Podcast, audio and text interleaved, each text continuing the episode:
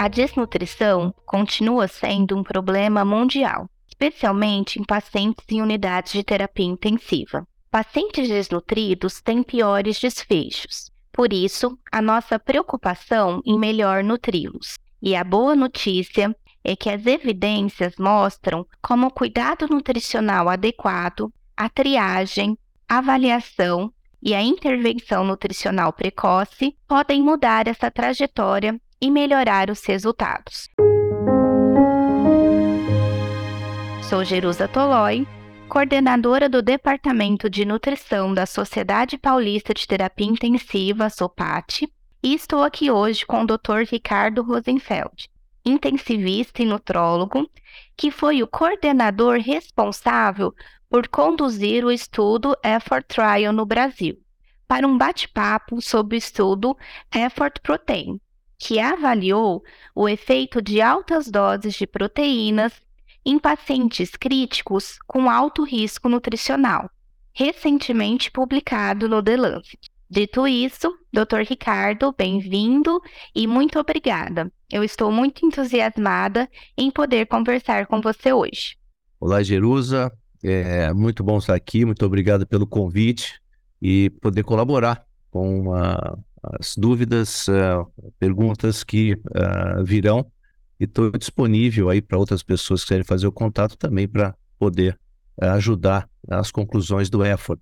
É, eu que agradeço a presença. Vamos então para a primeira pergunta. Uh, o estudo Effort, ele é realmente é o primeiro grande estudo realizado para mostrar o efeito da oferta proteica no desfecho clínico de pacientes em UTI, como taxas de mortalidade e complicações.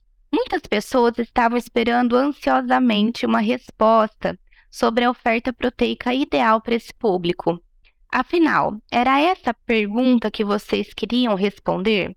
Sim. A pergunta era se doses diferentes de proteína, uma baseada em recomendações é, recentes, 1.2 ou 1.3, ou menos, seriam uh, diferentes de doses maiores. Só que, como uh, os estudos mostram doses muito variadas, ou seja, uma faixa muito ampla, uma amplitude entre as doses muito grande, ficaria difícil decidir qual seria a dose maior. Como a diretriz americana falava em 2.0 até, e os obesos até 2.5, ficou-se decidido entre 1.2 ou menos e 2.2 ou mais. Mas isso também para dar uma diferença de pelo menos uma grama entre os dois grupos. Ah, isso é muito importante. Eu acho que o, o EFOR tentou fazer uma coisa inédita, uma coisa original, com um grande número de pacientes, tentando mostrar que dentro da, da terapia intensiva, pacientes que de alguma maneira tinham risco nutricional ou tavam, estavam em ventilação mecânicas,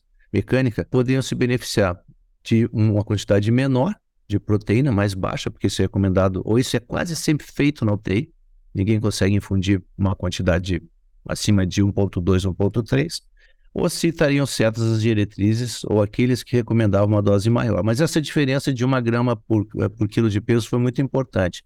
E manter isso até 28 dias para ver qual seria o resultado. Então, o estudo tem isso como fundamento. Né? Agora, ele, a pergunta inicial, o EFRO começou em 2014 uma reunião em Orlando que eu participei. E até o, o, resultado sair agora em 2023, são nove anos. Alguma coisa mudou na UTI? Ou no que se conhece de nutrição na UTI? Eu diria que não.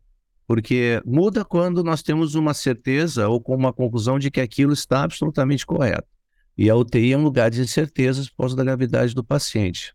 É um ambiente extremamente incerto, inseguro, onde a monitorização é fundamental.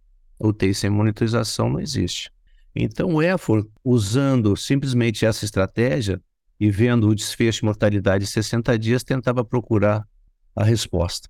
Não se conseguiu, não se conseguiram os 4 mil pacientes, nem tampouco a mortalidade em 60 dias, que acabou, acabou saindo de um, um desfecho primário para um desfecho quase terciário. Tá? Então, eu diria assim, a resposta inicial não foi respondida o objetivo inicial do estudo não foi respondido. Perfeito. Você pode nos contar um pouquinho como foi a metodologia que seguiu o estudo, especificamente em termos de triagem e intervenção nutricional realizadas? O Effort tem umas coisas interessantes e importantes. É, primeiro, o conceito de que quanto mais cedo nutrir, melhor. Né? Isso vem ao encontro de que um paciente que fica um, dois, três, quatro, seis, dez dias sem se alimentar vai ter um prognóstico diferente por causa da desnutrição. Então, a primeira coisa era iniciar a nutrição ou a proteína, a carga proteica, é, em até 96 horas, quatro dias. Isso é, é importante. Não estou dizendo que tem que atingir meta, não é atingir meta, é começar o suporte nutricional. Inclusive, atingir meta hoje em dia, precoce, é algo que não é recomendado. Tá? É uma meta progressiva, mas tudo bem, essa é a parte inicial. Segundo, tentar fazer naqueles pacientes que tivessem maior indicação, como estudo de nutrição, pegar dentro de uma análise que o, o, o Dern já fez e está publicada, e foi da Naomi Campbell, se eu, se eu, não me engano, onde pacientes que têm IMC abaixo de 25 ou acima de 35 são os que vão se beneficiar de suporte nutricional na UTI. Tá? Uh, ou seja, essa faixa intermediária de 25 a 35 não se beneficiaria. Isso é esquecido na terapia intensiva e muitos pacientes são intensamente nutridos quando tem esse IMC. IMC também não é tudo, mas é um segundo critério importante. Depois ele colocou a escala de fragilidade, que eu também uso na UTI, tudo bem, porque também tem muito idoso, ele já tem estudos com pacientes com mais de 80 anos, e colocou o SARC-F feito pela família. Isso não é correto, por exemplo. O SARC-F tem que ser feito respondido pelo paciente. Além disso, os pacientes estavam e ficariam em ventilação mecânica mais de 48 horas. Tudo bem, dois ou três critérios desses já seriam suficientes, ou aquele critério que é a equipe é, identificou que esse paciente tinha alguma coisa que o, le, o levasse à conclusão de que ele estava desnutrido. Isso era suficiente para entrar uh, no, no, protocolo. É, então, tinham vários critérios para iniciar uh, ou escolher o paciente para ser randomizado, mas eu acho que o mais difícil deles era em 96 horas, principalmente naqueles países onde o termo de consentimento era necessário, como foi o caso do Brasil.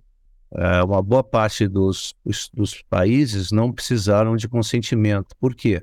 Porque não existe definição sobre a quantidade de proteína que é importante. Você não está desafiando uma outra regra. Simplesmente a regra para proteína. E isso seria, essa foi a justificativa para o NIH, por exemplo, para as comissões de ética e pesquisa nos Estados Unidos, que você não tem que ter um consentimento de algo que ninguém sabe. Se você fizer pouco, está certo. Se fizer muito, está certo. Se fizer o meio do caminho, também está certo mas aqui no Brasil foi necessário por ser considerado ter um estudo de intervenção. De algo que já é normal na UTI. Ninguém deixa de dar proteína para um paciente na UTI, não está fazendo uma coisa nova, mas tudo bem. Então, essa foi a, a, porta de entrada dos pacientes. E as exclusões foram aqueles pacientes que eram terminais, aqueles pacientes que não, não, não, não, não tinham uma idade suficiente, as gestantes e assim por diante. É, então, dava para se incluir muitos pacientes na UTI, né? É, sem dúvida nenhuma. E a partir da, desse momento, onde se conseguiu incluir nessas 96 horas, e o paciente com mais de 48 horas de intubação, previsão para isso, se randomizava. Né? A randomização era feita por computador, toda, todo estudo foi feito dentro é, da plataforma do REDCap, e a randomização era feita um por um, um, um para um. Né? Então, acho que o estudo foi é, assim, muito bem amarrado. Né? Dali para frente, Uh, dentro do Redcap, você tinha, tinha inclusão até uh, ah, 12 dias de todos os dados nutricionais, todos os dados do laboratório, realmente dava muito trabalho, o cálculo de Apache, para quem não tem o Apache saindo diretamente, automaticamente do computador, tinha que calcular tudo. Eu fiz questão de calcular todos, não passar pelo um, um mecanismo automático. Então, eu calculei todos os Apache, todos os sofas, tudo que tinha que calcular é, dos pacientes e, além disso, diariamente fazer a inclusão desses dados de quanto o paciente recebeu de esforço nutricional ou de proteína a mais e assim por diante, até 12 dias. De 12 dias e diante, só proteína. Aí vem o um comentário, inclusive, que ó, o comitê é, diretor fez, que o paciente grave muda de fase durante a sua internação na UTI. E ali se pegou uma via só ou baixa quantidade de proteína, ou seja, menor quantidade, não sei nem se 1.2 é baixo ou se é alto, mas uma menor quantidade de proteína até 1.2, uma maior quantidade de proteína indo até o final, até 28 dias. A pergunta é, isso está certo? Será? Isso talvez seja um, um dos pontos que devem ser levados em consideração com relação à análise dos resultados.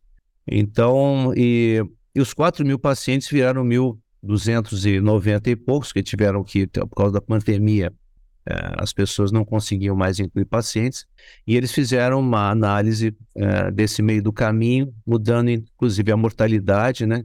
Era de 35% para 25% a diferença, mudaram um pouco isso, mas é, o que eles viram com o que eles tinham até lá, que eram é, mil pacientes, o estudo começou em 2018, na realidade, foi iniciado em 2018, foram quatro anos treinando as pessoas, tentando a, a, a, acrescentar é, centros para o estudo. E aí já tinham mil pacientes até aquela época, ou seja, quatro, mais, mais ou menos assim, um ano de estudo, tinham mil pacientes. Como é que ia acabar esse estudo com a pandemia? Então, isso era uma análise e o estudo foi encerrado em dezembro de 2021, é, com 1.300 e poucos pacientes, tiraram alguns porque não estavam com uma análise boa. Esses pacientes eram 1.290 e poucos pacientes, ou seja, um número grande para um estudo de nutrição.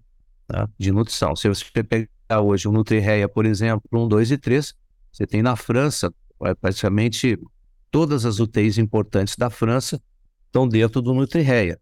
Só que o Nutrireia em si não é bem um estudo de, de nutrição. Ele tem o Nutrireia lá, tudo foi feito alguma coisa, mas tem o choque no meio, análise de momentos da terapia intensiva. Então o EFRO trouxe um, uma, um acompanhamento longo e o, mais importante, uma diferença de pelo menos uma grama de proteína entre os dois grupos.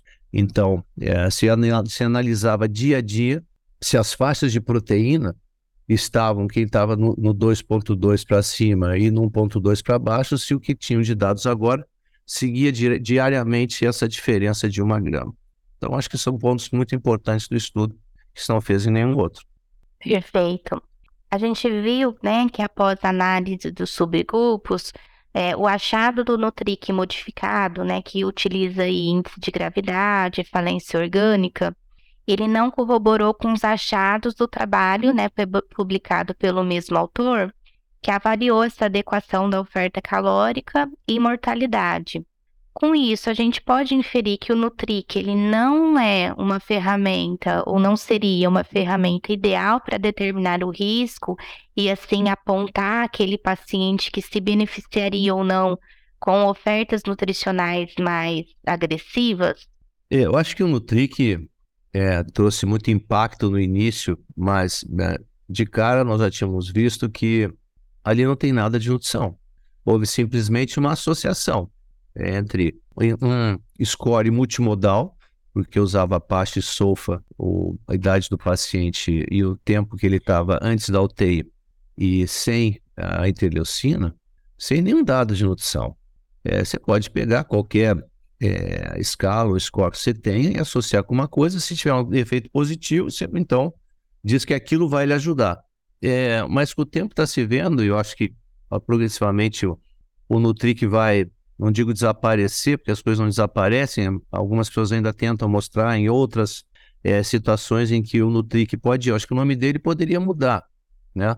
Esse Nutric, o nome Nutric não é correto. Inclusive, o próprio EFOR agora mostrou isso, né? Ele não discriminou é, os desfechos é, com aqueles que tinham Nutric maior ou Nutric menor. Então, ele é muito trabalhoso de fazer se não tiver uma parte em um sofa que sai automaticamente do computador é, você vai calcular tudo na mão. E eu digo sempre: ninguém calcula, ninguém sabe a parte dos pacientes na UTI. Você não precisa disso para fazer a UTI andar. Você precisa fazer uma análise depois. Então, intensivista também não tem o mínimo, ah, sabe, o mínimo preocupação maior com a parte ou com o SOFO. Eu acho que o SOFO hoje em dia ganhou muita importância. Depois que ele ficou mantido dentro do sepsis, né, da, da, das diretrizes para sepsis, é o SOFA que está lá. Eu não digo que é mais fácil de calcular, mas é mais simples, né? Eu digo assim, é, grudou. Então, hoje, talvez, pudesse pegar o Solfa e fazer o Nutri-Solfa e começar a comparar ele com a nutrição, com proteína, com caloria, o estado nutricional e assim por diante. Além do mais, quando você vai fazer é, uma regressão e usa a parte solfa junto, eles têm uma colinearidade. Eles, eles automaticamente eles vão se, se aumentar dentro de, uma, de um score.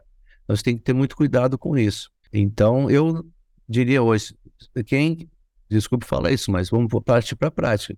Quem quiser não faz mais Nutric, porque não tem motivo.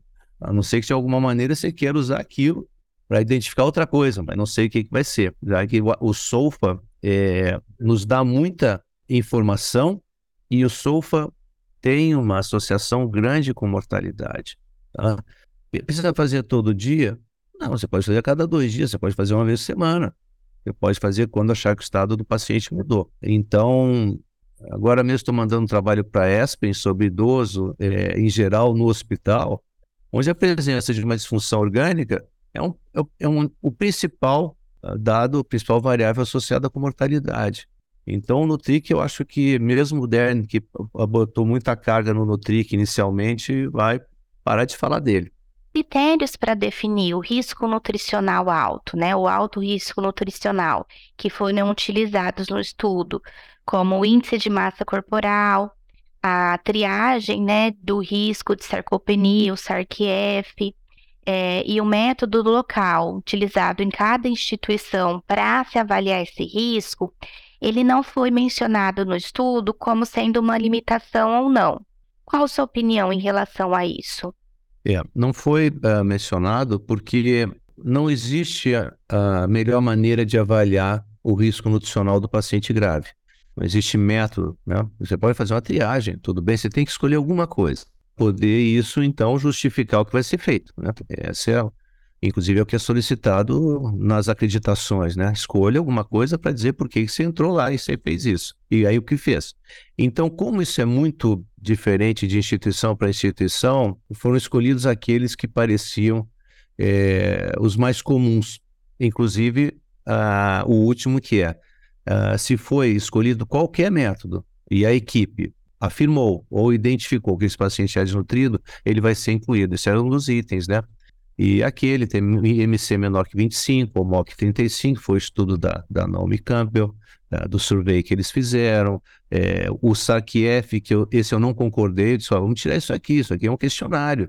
Com o paciente que está entubado, né? É, a classificação de fragilidade não, dá para fazer tranquilamente, identificar através do paciente. Então, algumas coisas uh, entraram ali, mas para justamente poder dizer para as pessoas, olha, se escolhe o que você quiser dentro do que escolhe, esses aqui nós gostaríamos de saber o que está acontecendo. Tanto é que nas tabelas você vai ver que lá tem a classificação de fragilidade, tem o SARC-F, tem quanto o paciente ingeriu antes, quanto ingeriu depois, como é que estava a vida dele.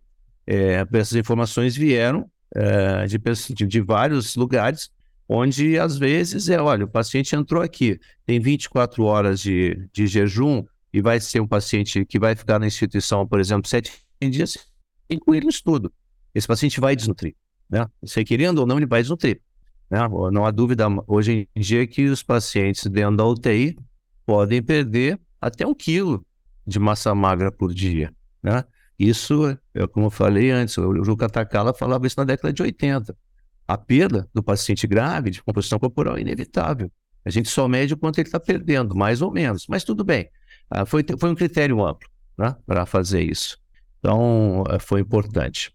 Perfeito. Nós já, já estávamos conversando antes e esse estudo né, vai ser muito discutido ainda nos próximos congressos e há uma estimativa assim de que ele possa mudar esses consensos sobre a oferta proteica, ele vai ser utilizado como um, um estudo importante para guiar essas recomendações para pacientes de UTI. É, e outra pergunta, quanto à proteína. É, o céu é o limite, é, foi muito também criticado né, a respeito é, de não ter sido verificado uma, uma qualidade pós-UTI ou então uma performance pós-UTI. Existe essa busca utópica pela alta performance dentro da UTI e depois fora também? É, bom, primeiro, é, o effort se torna importante pelo número de pacientes que ele mostrou né? Um estudo de nutrição. A gente diz assim que tem mais de 200 pacientes, é um estudo bom. Né? Quando se consegue 500, é maravilhoso. Mil ou mais é excepcional. Então, isso é importante.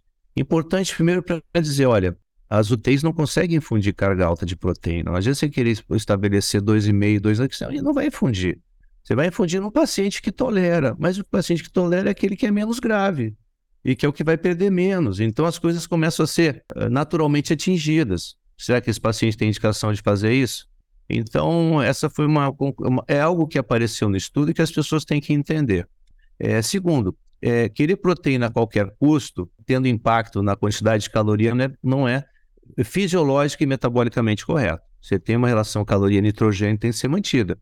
Os valores vieram baixando, baixando. Hoje você pode botar 80 para 1, você pode botar 70 para 1, mas você não pode fazer 10 para 1. É o que aconteceu em alguns pacientes. Eu tive um paciente que usava 20 para 1. Isso é muito baixo. Será que o organismo vai, não vai pegar essa proteína toda e transformar em caloria, que é o que ele faz? Né? Então, de pelo menos 40% da proteína é transformada em energia, mais 10% é transformada em ureia, e o resto vai para a carga de constitucional. Então, uh, isso é importante entender também. E aí, os, na hora de mostrar mesmo o resultado, não deu para mostrar, porque não chegou a mais de 2,2. E se ficou em 1,6, né? 0,9 e 1,6, as duas faixas não atingiram uma grama de diferença, que seria importante para dar um outro, é, uma outra conclusão no estudo. Porque uma grama é uma diferença grande, uma grama de proteína por quilo de peso dia. É, isso conseguiu, é, no caso aqui, 0,9. Ah, mas 0,9 é quase 1, mas, mas não é 1. Isso não é 1. É, mas foi bom mostrar, primeiro, que ainda existe a dúvida. Né?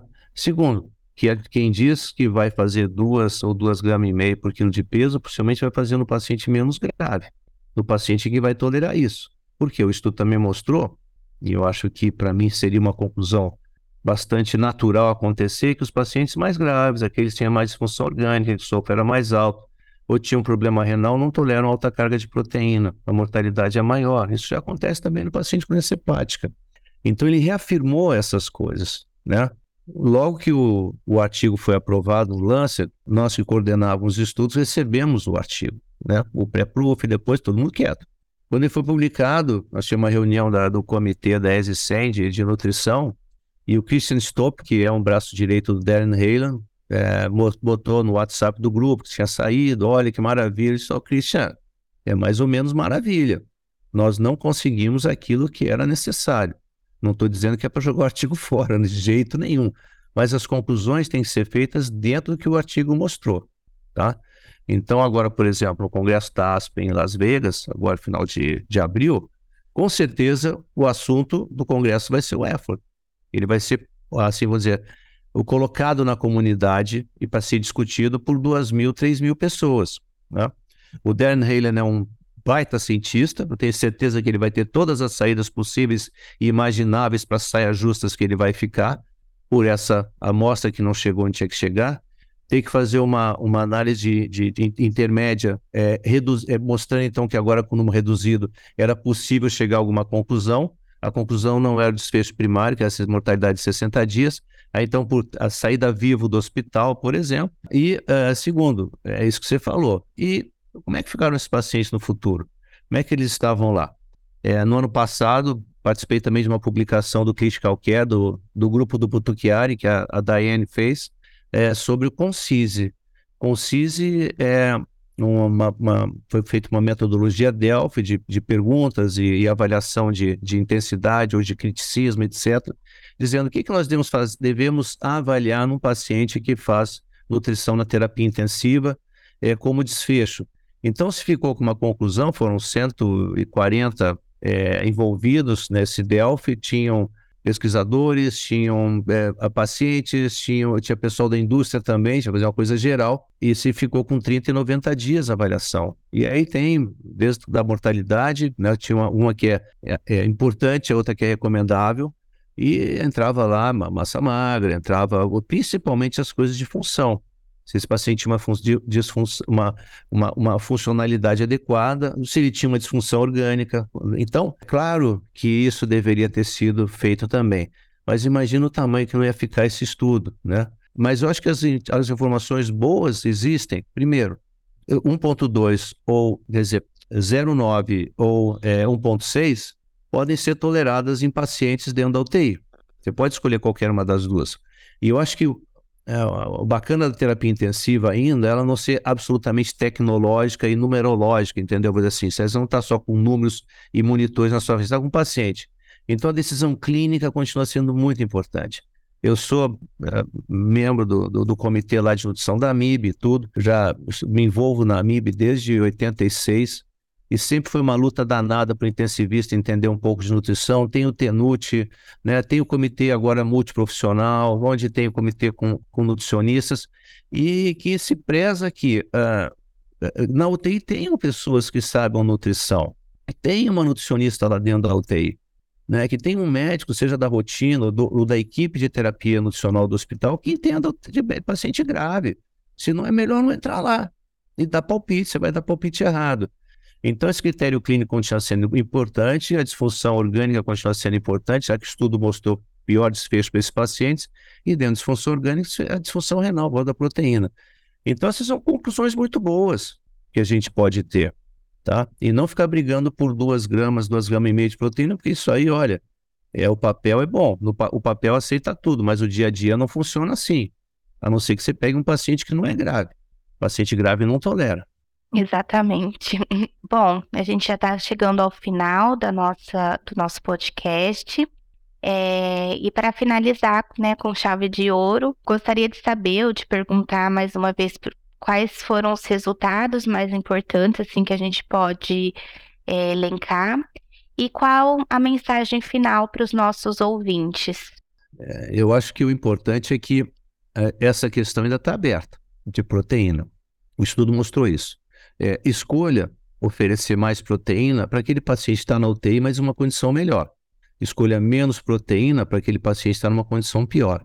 Isso é quase o inverso do que se fazia antigamente. Eu me lembro do Kenneth Cutts com paciente com trauma, muita proteína, quanto mais grave, muita proteína, ou, ou isso feito por escala de, de, de, trauma abdominal. Isso não é verdade.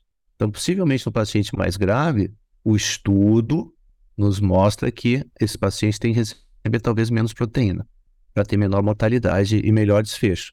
E os pacientes menos graves, é, você pode dar mais proteína, porque eles também vão estar na UTI perdendo deitado. Se você está deitado, é que você está perdendo. Mais de 60 anos deitado, então é um problema enorme.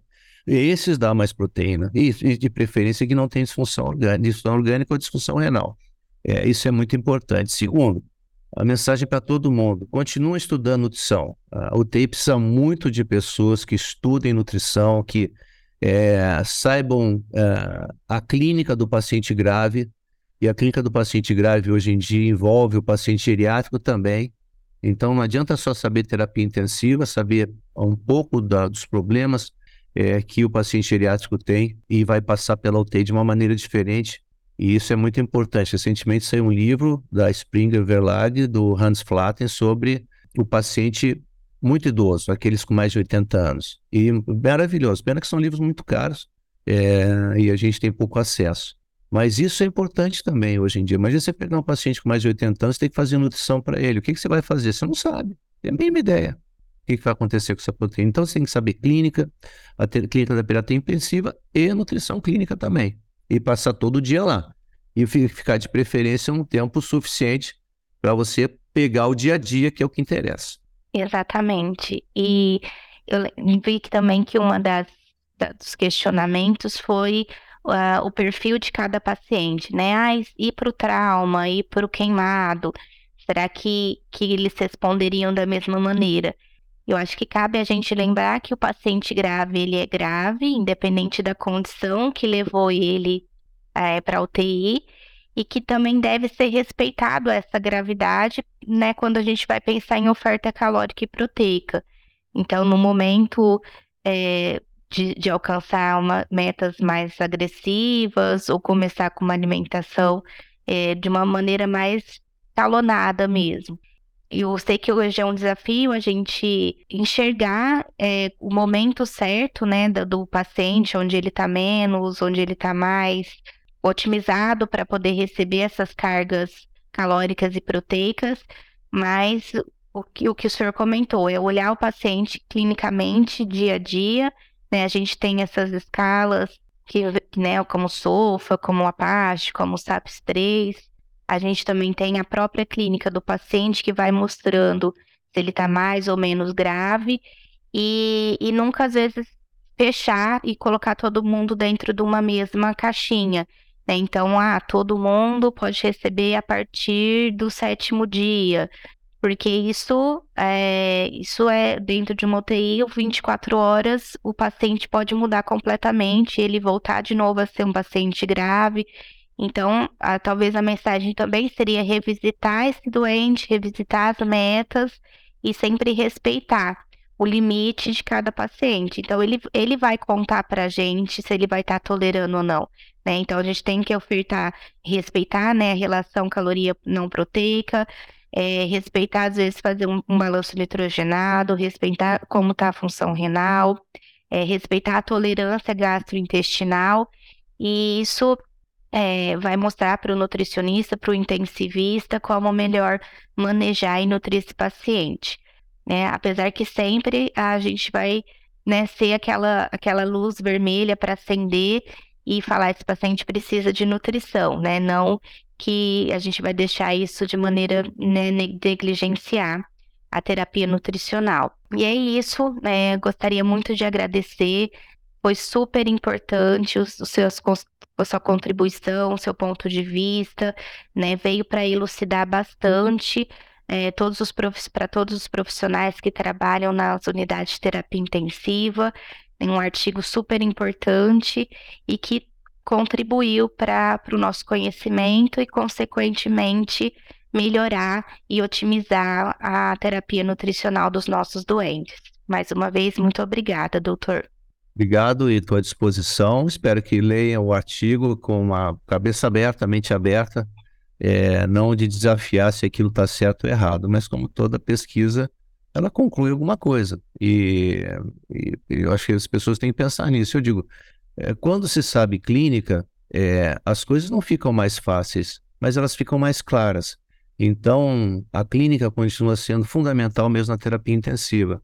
Né? Se você for ver hoje em dia, é, é, se faz uma hiponutrição permissiva, hipercapnia permissiva, hipovolemia permissiva, né? e com idoso, inclusive, se permite que ele fique com uma pressão um pouco menor para proteger determinadas áreas. E, e, realmente, a Matt Berger fala, hoje em dia o paciente da UTI não é mais o mesmo de 20 anos atrás, ele é diferente. Ela fala isso com relação ao hipermetabolismo. Você pensar que o paciente, todo paciente grave é hipermetabólico, você está errada. Então você tem que ver o que você vai fazer, botar calorímetro para funcionar. Agora todo mundo tem calorimetria? Não, mas se botar vai ter surpresa. Mas vai fazer tudo de caloria? Não, você vai usar a clínica para saber o melhor caminho para dar caloria para o paciente. Pena que a gente não tem um proteinômetro, alguma coisa assim, para fazer, para nos dar um, um resultado é, desse tipo e tornar as coisas mais simples. Muito obrigado pelo convite, foi um prazer enorme estar com, com você e com todo mundo que vai ouvir esse podcast. Muito obrigado mesmo. Obrigada, até uma próxima. Até, obrigado.